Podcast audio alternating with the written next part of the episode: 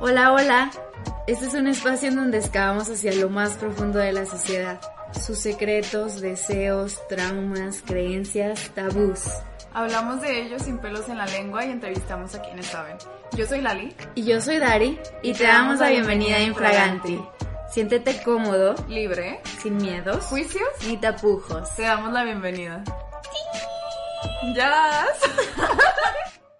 Hola, bienvenidos a Infraganti. Es la segunda parte del episodio 4. En esta ocasión vamos a seguir platicando sobre la menstruación, pero ahora con Galia. En la primera parte platicamos con Ceci sobre la menstruación y los derechos humanos. Hablamos sobre la exclusión que la menstruación, que la menstruación ha causado la discriminación y el descuido, la desigualdad de género, las limitaciones, los derechos a usar espacios públicos, etc. En esta ocasión vamos a platicar con Galia sobre también sobre este tabú, pero con una aproximación diferente hacia la información más específica sobre la menstruación que tampoco se habla de la que son los enteramos hasta que vamos al ginecólogo en muchas ocasiones. ¿Quién es Galia? Galia Borges es egresada de la licenciatura en Relaciones Internacionales. Es la líder del Centro para la Implementación del Programa Segunda Oportunidad ONU Mujeres en Jalisco. En 2017 inició un proyecto de emprendimiento social en el TEC de Monterrey junto con amigas denominado Comunidad Freya, cuyo objetivo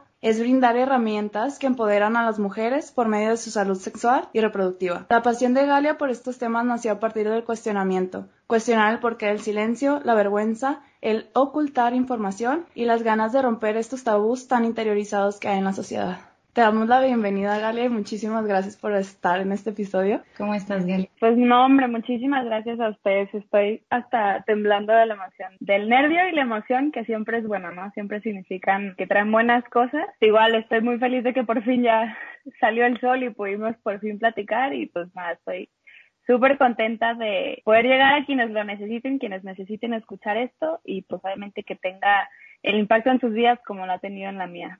Oye, y sí, siempre se sienten esos nervios cuando vamos a hacer un episodio nuevo, siempre sentimos ese nervio de grabar, porque cuando no estás grabando es bien fácil, ¿no? Empezar a hablar sobre lo que te gusta, pero ya que estás en un micrófono...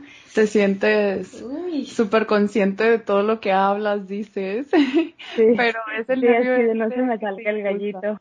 Ajá, ya sé. Antes de empezar la entrevista, me gustaría que nos platicaras un poquito sobre lo que haces, bueno, lo que es Freya y lo que haces en Freya y en otras plataformas, porque no solamente trabajas con Freya, ¿no? Que para empezar, Freya se me hizo súper interesante que es la diosa nórdica de la fertilidad y el amor. No manches, qué cool. Está súper bonito su nombre, ¿eh? Sí. Sí, justo de ahí nos inspiramos precisamente, ¿no? Porque pues todo se inspiró, todo eso que giraba en torno a la sexualidad y muchas veces pensamos que la sexualidad solo quiere decir, ¿no? Como el acto sexual y finalmente no, ¿no? Eso es una y tantas expresiones del cuerpo y sus múltiples formas, ¿no? Todo finalmente relacionado con cómo nos desenvolvemos con nuestra sexualidad, ¿no? Y puede ser eso quizás podrá ser tema de otro episodio, pero este sí, al principio fue un tema muy chistoso cuando armamos Comunidad Freya, porque al principio no sabíamos si llamarle Grupo Freya o Somos Freya o un millón de cosas, y al final la comunidad que se armó tan chida te le dio ese mismo nombre, ¿no? De pues hacemos comunidad hablando todas de los porqués que siempre nos habíamos planteado. Justo así, ¿no? Freya nació, eh, o Comunidad Freya nació pensando todas en que justo esto, ¿no? ¿Por qué habíamos vivido estos tabús todo este tiempo?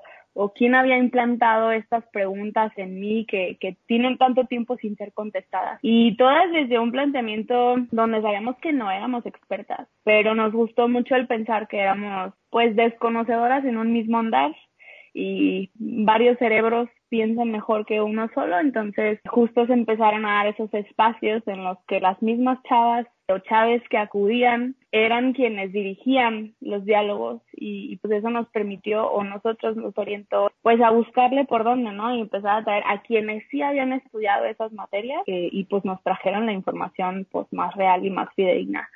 Yo ahorita en, en Comunidad Freya seguimos todavía buscando trabajar un modelo que pueda ser como replicable hacia afuera el espacio del TEC de Monterrey, que fue también muy curioso inicialmente porque creíamos que la comunidad del TEC iba a estar como muy abierta en estos sentidos, ¿no? Y muy abierta en estos temas, por ser pues finalmente una comunidad pues ciertamente letrada y, y, con acceso mucho a, a muchas plataformas y internet y etcétera, ¿no? Y otros medios. Y al final nos encontramos que nuestro mismo círculo más cercano era el más desconocedor, ¿no? O sea, había chavas que de verdad cuando les hablábamos de la Copa Mistral, que igual hablaremos más adelante de ella, nos decían, oye, pero es que cómo hago, voy a hacer pipí si traigo la copa puesta. Y nosotros, wow, espérate, paso número uno. Entonces ahorita más bien a veces asesoro a las chavas que siguen ahí en el grupo estudiantil eh, y, apoyo, ¿no? Cuestiones de vinculación y, medio ahí seguir este, al tanto. La neta es que hemos dejado el proyecto dentro del TEC en muy buenas manos. Confío plenamente en, en el equipo que sigue ahí y pues nada, ellas ahí siguen innovando y, y, con las mismas cosas que ya hacíamos desde el inicio. Oye, y leíamos que fuera de Freya también haces cosas, ¿no? Sí, estoy ahorita, la verdad es que mi carrera se ha, o, desde que regresé, me he enfocado sin querer y, y queriendo por y para trabajar por, con y por la mujer. Desde el año pasado colaboró también en un proyecto que busca impulsar el estudio de las ciencias, tecnología, matemáticas, ingenierías en las niñas y jóvenes. Y es mágico cómo ver las niñas conocen mundos que para ellas podían incluso parecer como prohibidos, ¿no? Y, y que ellas mismas descubran el universo a través del, de la energía y la tecnología y la innovación es un, es, no sé, no tiene palabras. Y en mi trabajo yo trabajo, como bien decían, en un programa de empoderamiento económico de mujeres en alianza con ONU Mujeres México y mi chamba es este me a acompañar a las organizaciones que implementan el programa. Entonces hoy me toca mucho trabajar de la mano con las señoras este, que están formando parte del programa y luego con las organizaciones, etcétera. Son mujeres que vienen de situaciones económicas vulnerables y también otras con historias de vida difíciles en algunas ocasiones y verles desarrollar las habilidades y las herramientas para pues mejorar su calidad de vida, a mí es lo que me vuela los sesos, o sea, de repente ver a las mujeres adquirir herramientas que les permiten justo abrir nuevas puertas o, ver nuevos horizontes es para mí lo que es magia.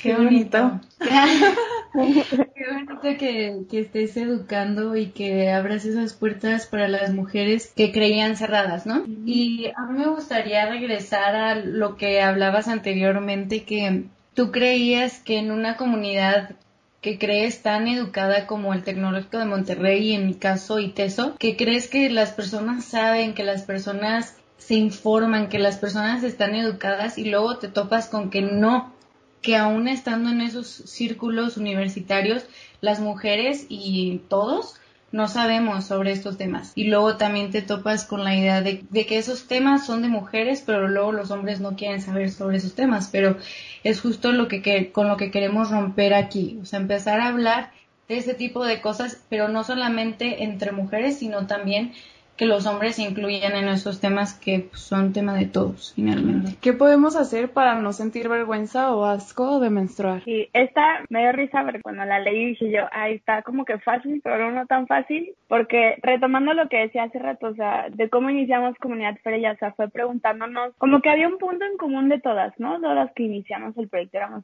siete. Y decíamos, todas tenemos este punto en común de que, de este pensar, ¿no? Que ha sido el mismo, pero este pensar con una carga como negativa y lo único que sabíamos de la menstruación era que sí era para procrear hijos, pero no sabíamos cuál era el funcionamiento de, o sea, qué necesidad tengo yo de sangrar si para tener hijos, o sea, como que no entendemos mucho luego la matemática del útero y sus, el, el órgano reproductor femenino. Entonces, Aquí el tema también luego puede ponerse muy profundo, intentaré hacerlo como más sencillo. Muchos de los procesos como de aceptación, incluso cuando empezamos nosotras de pues acepto mi cuerpo, acepto cómo soy, mi voz, a lo mejor luego la nariz que no me gustaba antes, que ahora sí me gusta, este, pues es finalmente algo que no se separa de nosotras, es algo biológico, es algo que vamos a vivir de aquí a aproximadamente una mujer menstrua 40 años de su vida, entonces a las buenas o a las malas es algo con lo que tenemos que aprender a vivir. Y qué mejor que aprender a vivir con, con ello de la mejor forma. Y de la mejor forma en la que podemos eh, aprenderlo con H eh, o apreciarlo o aceptarlo, pues es conocerlo. O sea, es sentarte a decir, este mes voy a hacer un diario de mi ciclo menstrual. ¿Y cómo va a ser? Pues a lo mejor apuntando, este, pues hoy me sentí así, hoy tenía antojo de chocolate, este, hoy quería aventar a mi gato por la ventana, hoy quise comerme al mundo y al universo porque así estuvo chido. Y después quizás le puedas meter como ya la ciencia, o sea que pues cuando te quieres comer al mundo es porque tus niveles de progesterona están un poco más altos, etcétera, ¿no?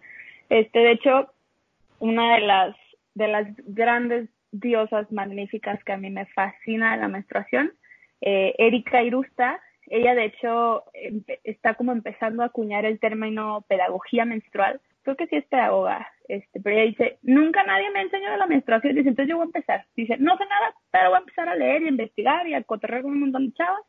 Y creo también una comunidad muy chida que se llama Soy Una, Soy Cuatro, es la comunidad.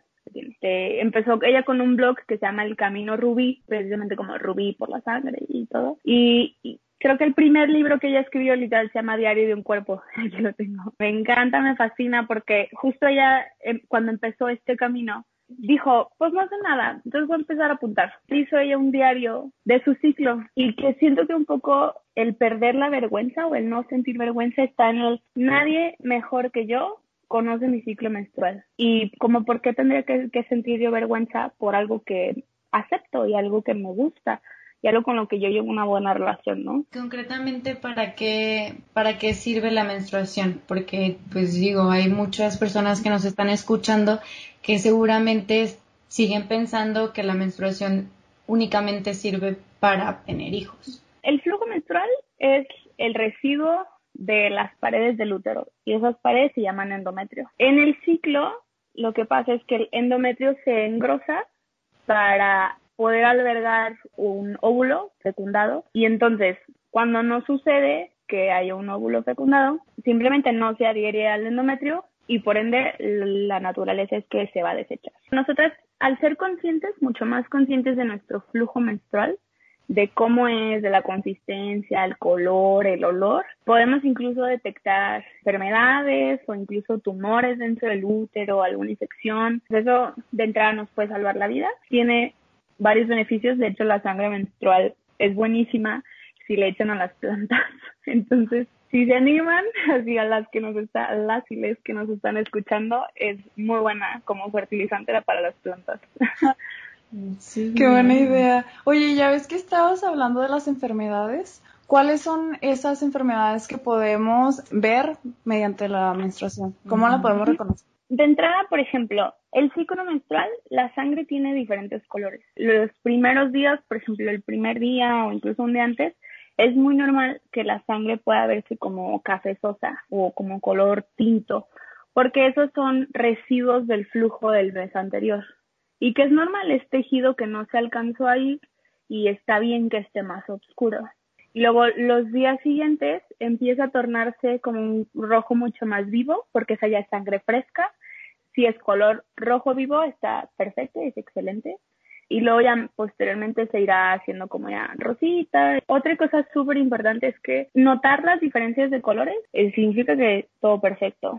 Si el flujo se llegara a mantener rojo vivo durante todos los días de tu ciclo o incluso hasta más de ocho días, puede haber una hemorragia. ¿Por qué se causan las hemorragias? Luego golpes o alguna lesión de uterina o en la vagina. Entonces eso pues también enseña pues de alarmarnos, alarmarnos no paniquear, pero sí de ir al médico. Otra cosa también sobre el olor, la menstruación no tiene olor. Debe de oler a sangre como si te hubieras cortado ahorita con la hoja de un papel. Huele a hierro. Si acaso lo único es que el flujo menstrual es 90% flujo vaginal, que es el blanquisco que todas conocemos, y 10% sangre. Si acaso puede llegar a oler un poco como ese flujo, pero mayormente huele a sangre. Entonces, si nosotros empezamos a detectar que huele a no sé si, si les ha pasado luego, esta es una de las cuestiones por las cuales vivimos atormentadas nuestra infancia, o por lo menos yo y muchas de mis amigas, que era el típico de, ay, fulanita huele a menstruación, fulanita huele a que le está bajando, porque era este olor feo, sinceramente feo, como de entre sudor y humedad y una reacción así extraña. Y acá la cuestión está en que ese olor no es normal y ese olor nos puede causar una infección. al usar los métodos como más tradicionales de, de cuidado menstrual, es decir, las toallas femeninas o los tampones, la reacción que tiene nuestro cuerpo con los componentes químicos que tienen estos productos son los que causan este olor. Pues ese olor, por más que lo hemos normalizado y que creemos pues normal, lo que debería de suceder, no, en realidad no debería de suceder. Mujeres que usamos la copa, pues nos hemos dado cuenta que ese olor nunca debió existir. La diferencia en el olor sí es significado de tener que acudir al médico porque posiblemente existe una enfermedad. También, por ejemplo, un exceso de flujo.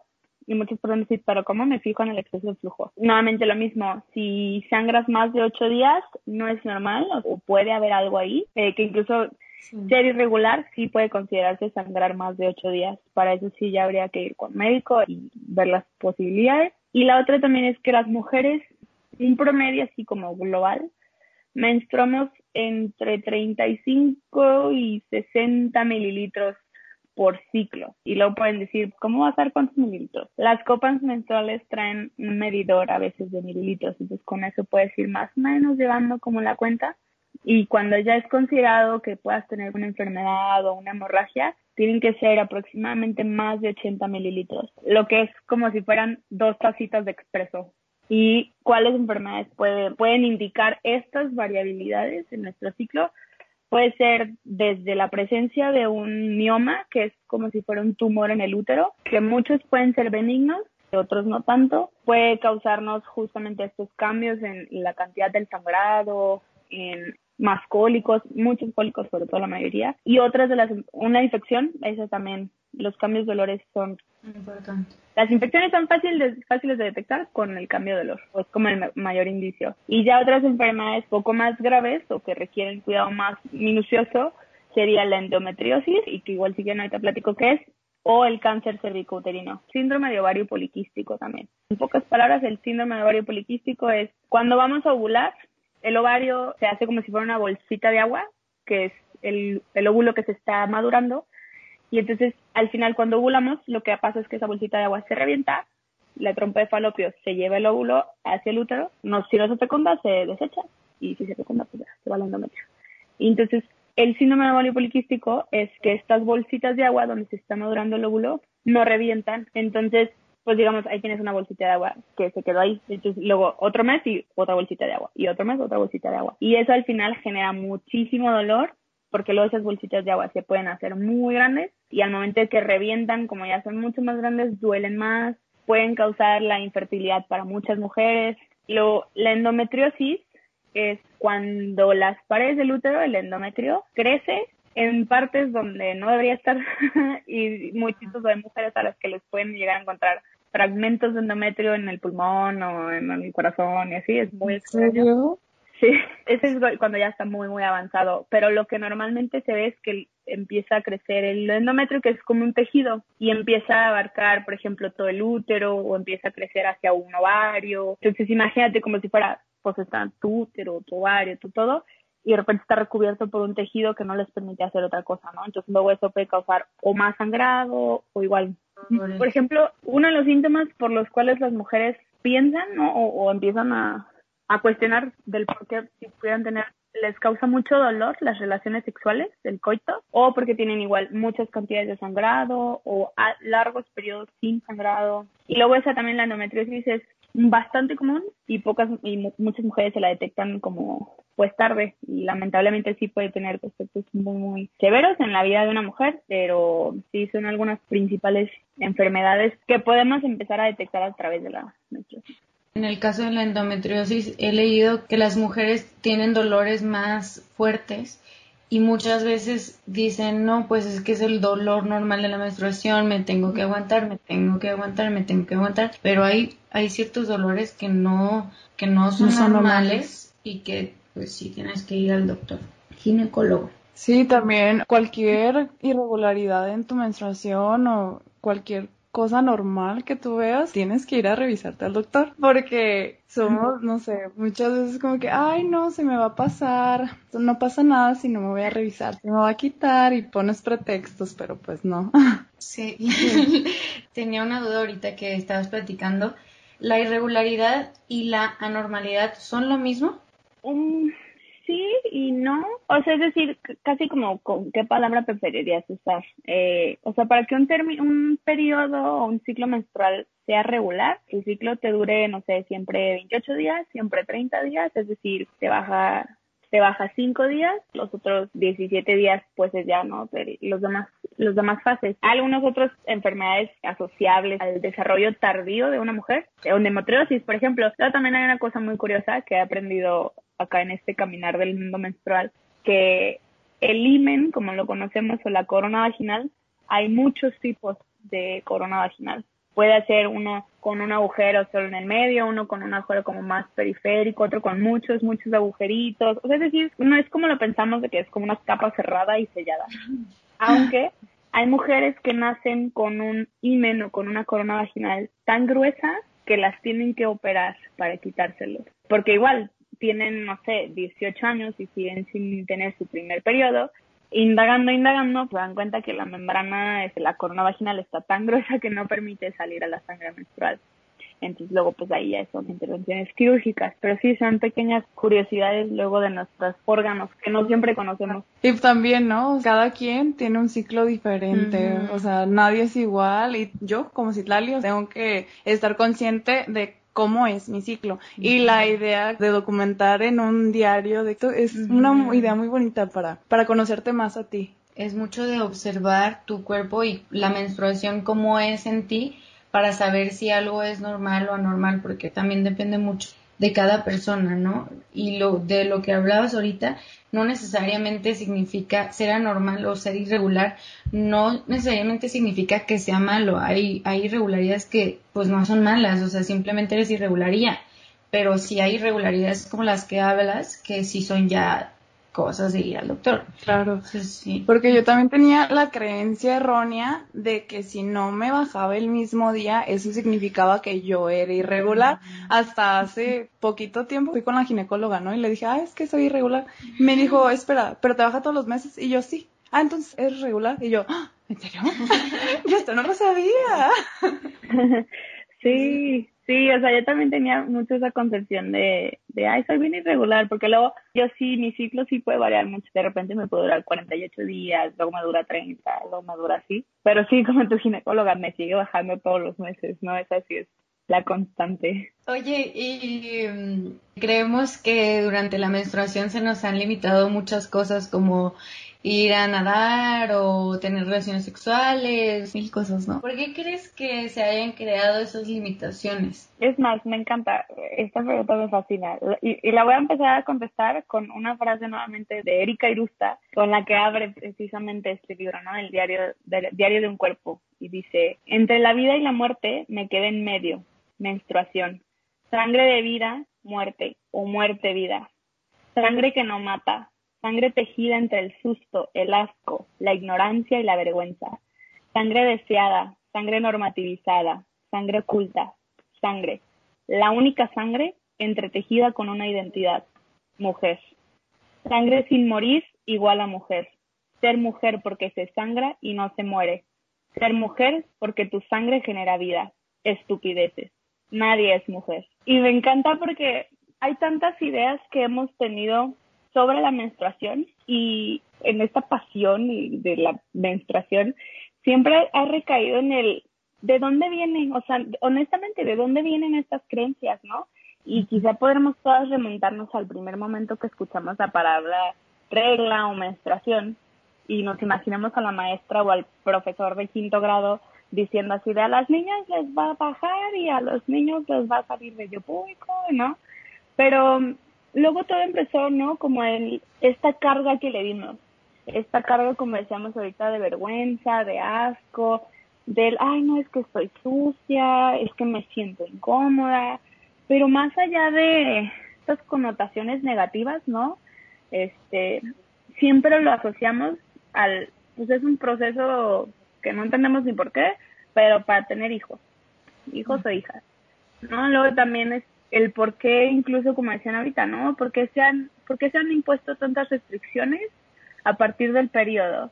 Y podemos cuestionar un montón de cosas, pero desde el, no, pues es que está sucia y guácala porque luego se manchan. Y en nosotras mismas, ¿no? El limitarnos del, es que no quiero, no me pongo pantalones blancos cuando me está bajando porque pues los voy a manchar y pues ya era el, único pantalón blanco que tenía que me encanta. Y, y cositas así tan minuciosas que quizás sea tu propia decisión, está bien, pero nunca estará bien eh, que quizá ya con, con Ceci las habrán respondido en temas de derechos humanos, pero pues otras restricciones, como, tan pocas mujeres tienen acceso a una toalla femenina en el mundo. O sea, la realidad es que pocas tenemos ese privilegio. Incluso como es en la cárcel motivos de discriminación o restricción, ¿no? Que por castigarlas les den solo una toalla femenina por un ciclo. Entonces ahí están las pobres mujeres cinco días con una misma toalla. derechos humanos reprobados y una y mil tantas cosas, ¿no? Que quizá ya habrán hablado en, en la primera parte del episodio de ellos. ¿Por qué, por, ¿Por qué surgieron esas restricciones? No hay mucha, a mí, a mí honestamente me gusta, o no, no es que me guste, me da paz pensarlo que pues todo fue como el, ahí es algo de las mujeres, de que guacala que ellas se la averigüen y, y a mí no me metan. E, incluso las mismas mujeres lo ves así como de, hay algunas que todavía siguen posiblemente muy conflictuadas con ello, ¿no? Y que sea como, güey, no, no me hables de menstruación y que guacala que te está bajando. Pero pues todo este en el que no hemos nosotras interiorizado, no hemos ni siquiera nosotras mismas aceptado que es algo que sí o sí va a pasar y algo que va a seguir pasando. Y mientras nosotras no pongamos esas mismas líneas o, ese respeto, quizá decir, esto es, esto es mío, o sea, y es inamovible y tú no me vas a restringir de nadar, andar en bicicleta o saltar de un bungee de 300 metros porque me está bajando.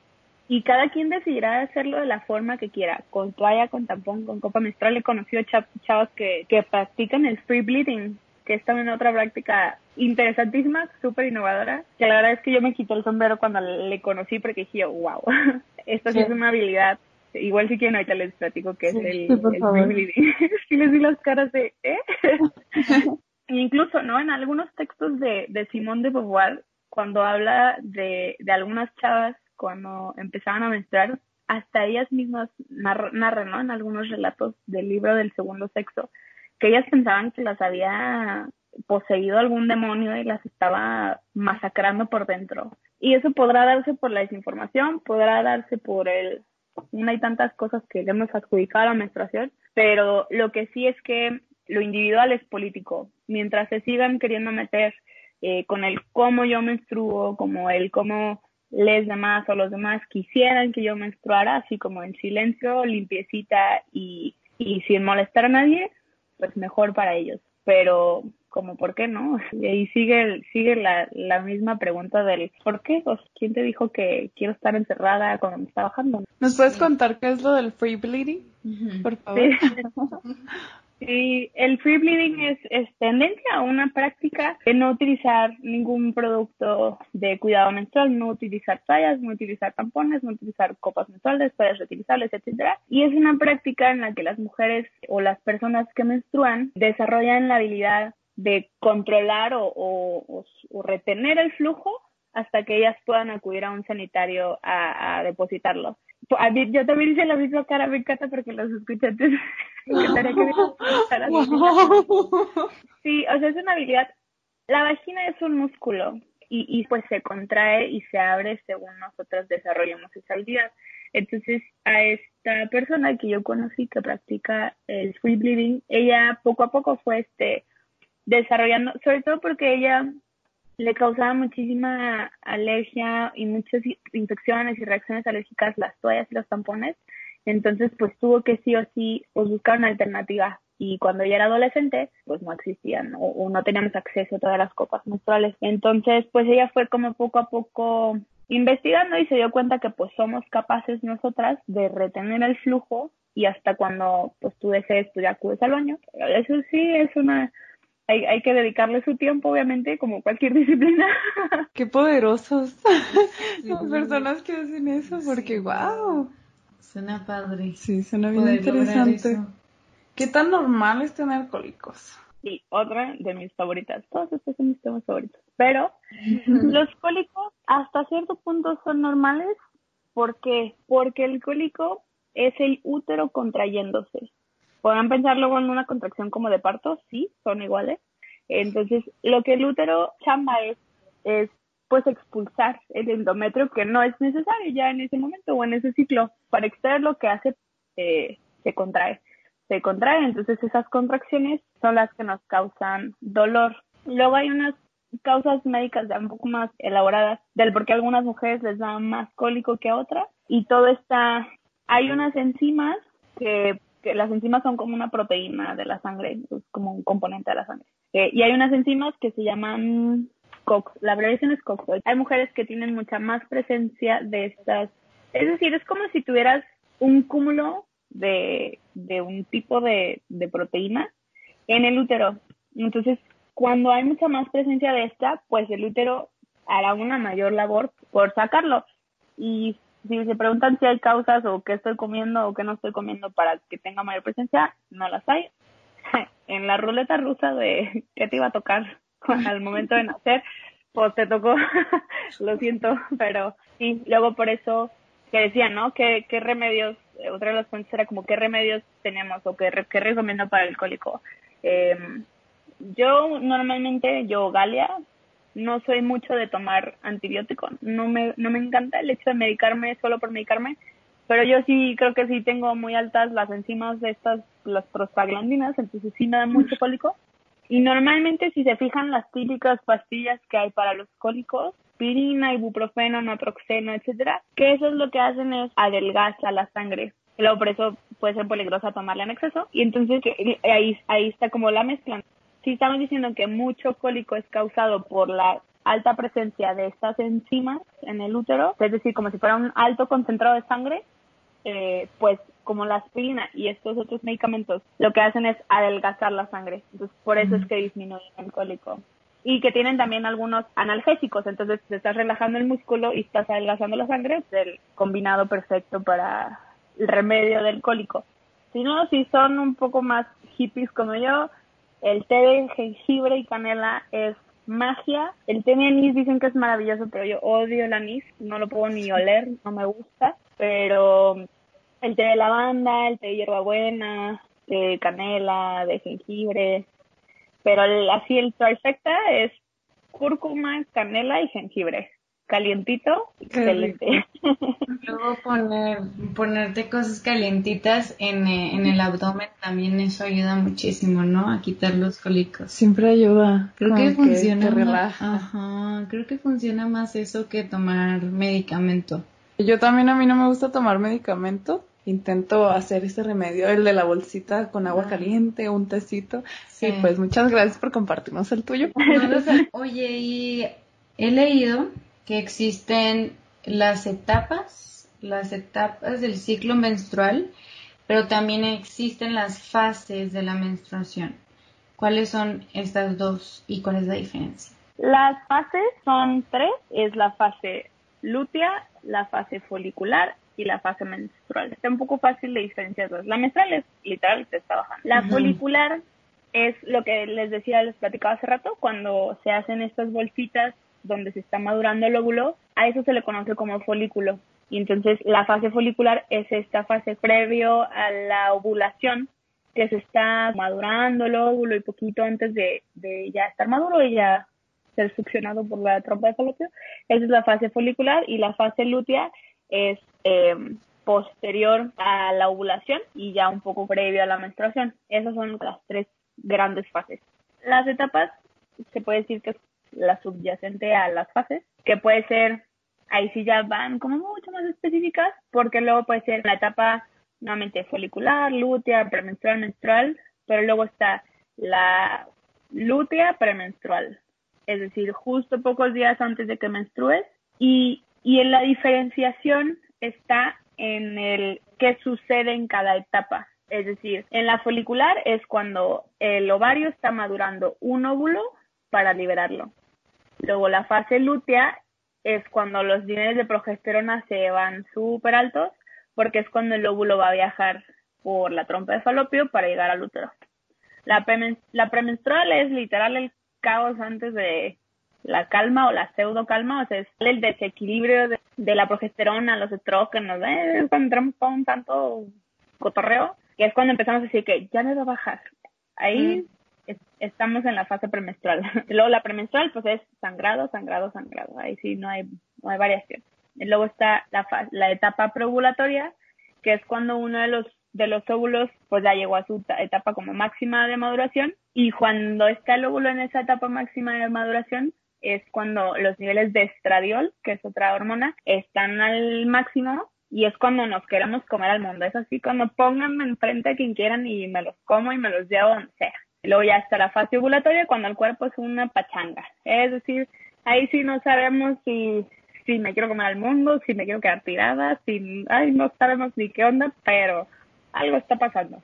Y ya luego cuando por fin llega el, la fase ya ovulatoria, ¿no? Que es así como el culmen hacia el mediodía, que es cuando ya estamos más relajadas, cuando incluso nos sentimos en algunas veces como hasta más sensuales, porque precisamente pues eso es como el, y el cuerpo lo sabe, es decir, este es el momento para yo así estoy buscando tener hijas o hijos, es el momento perfecto. Entonces pues justo por eso luego las hormonas juegan, pues un papel inteligentísimo y, y casi mecánico de, de qué te, de, qué te van a hacer sentir también la diferencia entre las fases y las etapas. Luego, yo la verdad es que no me la sé y no es como que sea tan consciente que ahorita estoy en la fase folicular, sino que sí me gusta ser consciente sobre cómo me siento y luego si de repente si, si pienso, ah, me bajó la semana pasada, pues han pasado siete días, ah, pues entonces sí estoy cerca antes de ovular, ah, entonces es normal que ahorita me siento como bien fregona y que nada me, me detiene.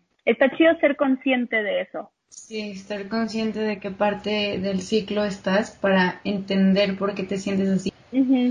¿Cómo saber qué producto femenino nos beneficia más y por qué es importante saber esta información? Aquí la pregunta está también luego en el con qué nos sentimos más cómodas o, o incluso por cuestiones de creencias. Hay chavas que respetablemente, chavas o personas menstruantes que respetablemente no, quizá no se atrevan todavía como a a buscar nuevos métodos. Por ejemplo, yo reconozco absolutamente que no sé si me animaría o, quisiera yo practicar el free bleeding. Todo mi respeto para quienes sí lo practican. Yo personalmente uso la copa menstrual porque, volviendo a lo mismo, por mis creencias de, intentar reducir mi, mi huella, mi, ajá, mi huella de, o no generar tanto desecho, pues yo decidí cambiarme a la copa menstrual y porque también pues mi economía me lo agradece. Y si no, personas que decían que no se animen quizá a introducir pues un objeto, que finalmente pues la copa es un objeto que introducimos a nuestra vagina,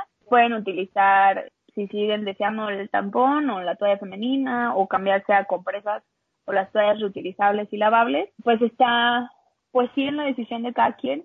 Ya si por ejemplo notamos reacciones alérgicas, por ejemplo en nuestra vulva, o mucha sudoración o olores muy fuertes con los sobre todo con los productos tradicionales sí recomendaría investigar otros métodos sobre todo por temas de salud. Por ejemplo el shock séptico que puede causar el tampón tiene un nivel de incidencia muy bajo pero sigue siendo un, un riesgo muy alto no entonces eh, y que, que puede ser fatal o sí puede llegar a matarte. Entonces está ahí en cada quien que decidió porque luego también yo he visto que la copa menstrual, la verdad, yo siento que sí la hemos romantizado bastante. No a todas, no a todas les va a gustar la copa menstrual, no todas se sienten cómodas con la copa menstrual. Tal vez nunca te termina de gustar, nunca te nunca te terminas de sentir cómoda. Entonces, pues sí es cuestión de pues probar cosas nuevas y, y saber qué, qué, qué te funciona a ti, ¿no? Claro.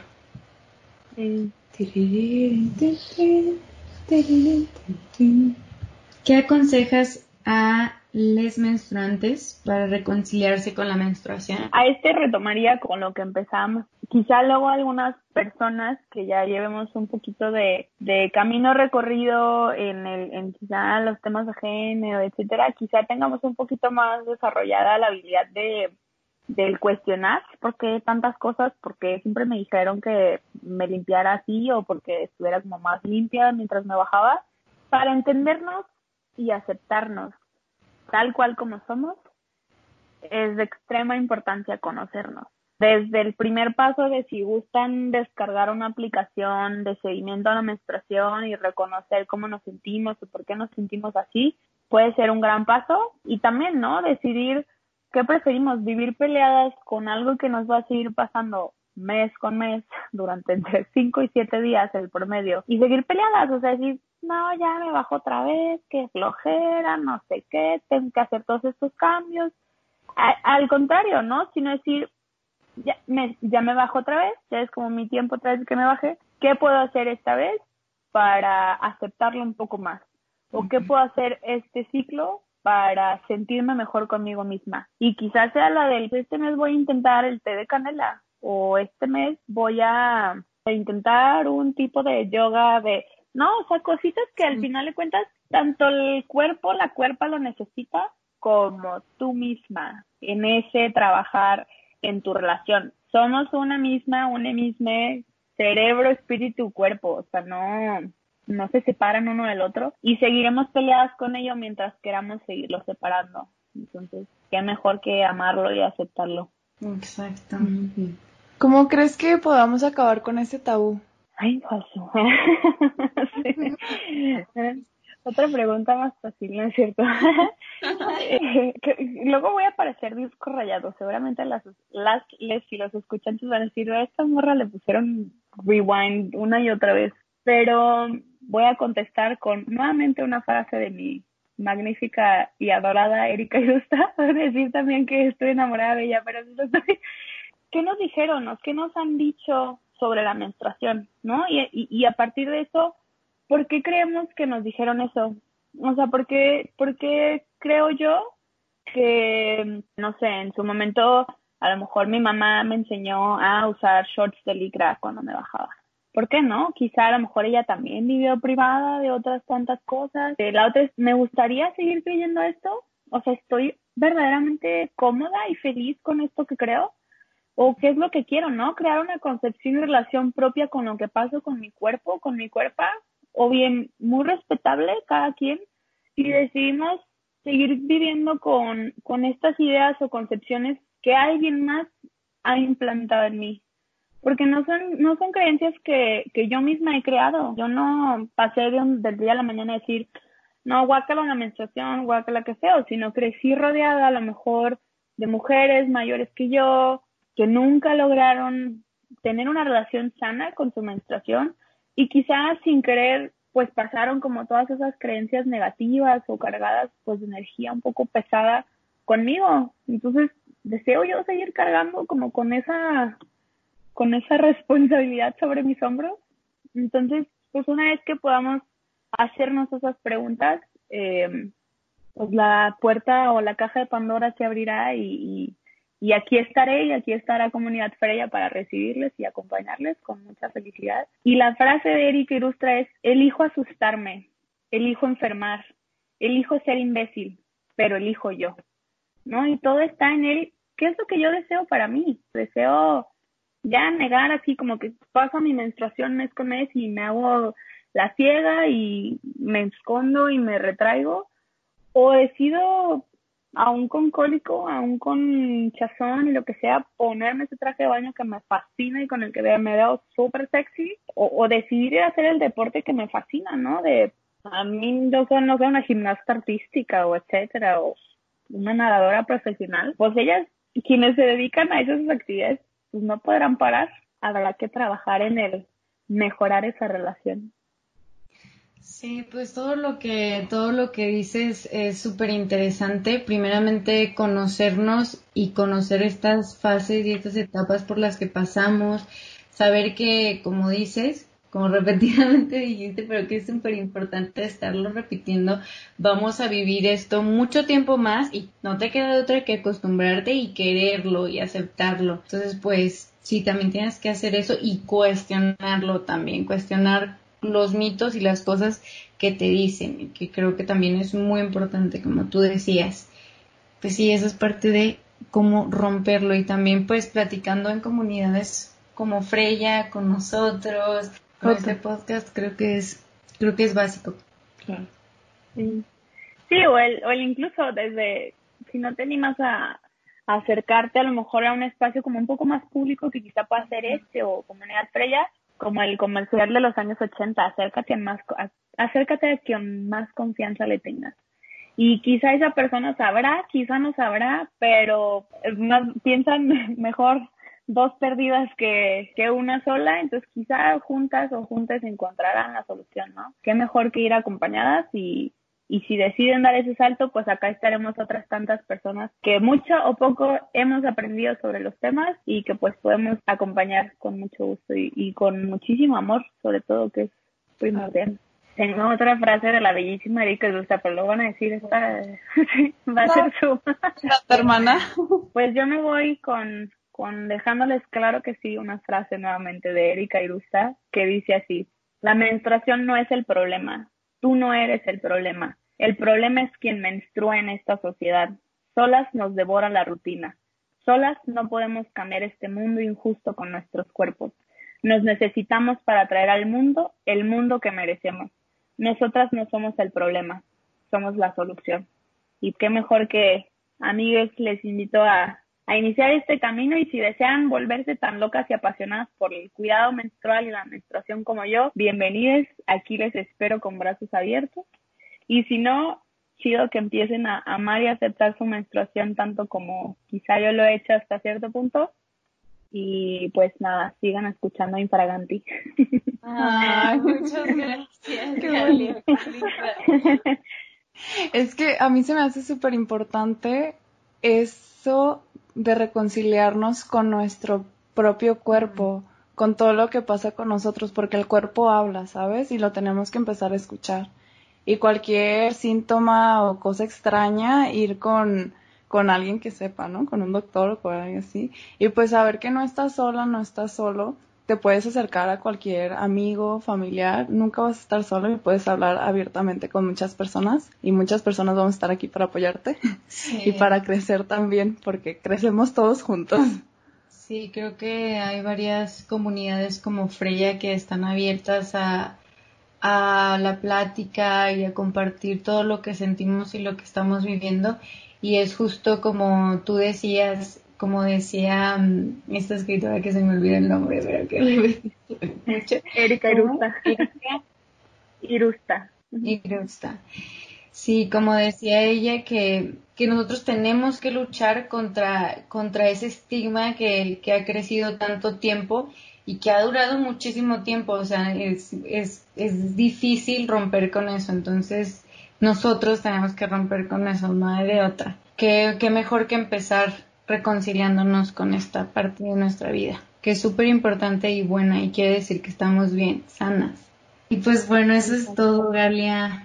Muchas gracias por compartir esta fue nuestra entrevista con Galia Borges. En ella hablamos otra vez sobre la menstruación. Es un tema súper largo, por eso decidimos hacer una parte 2.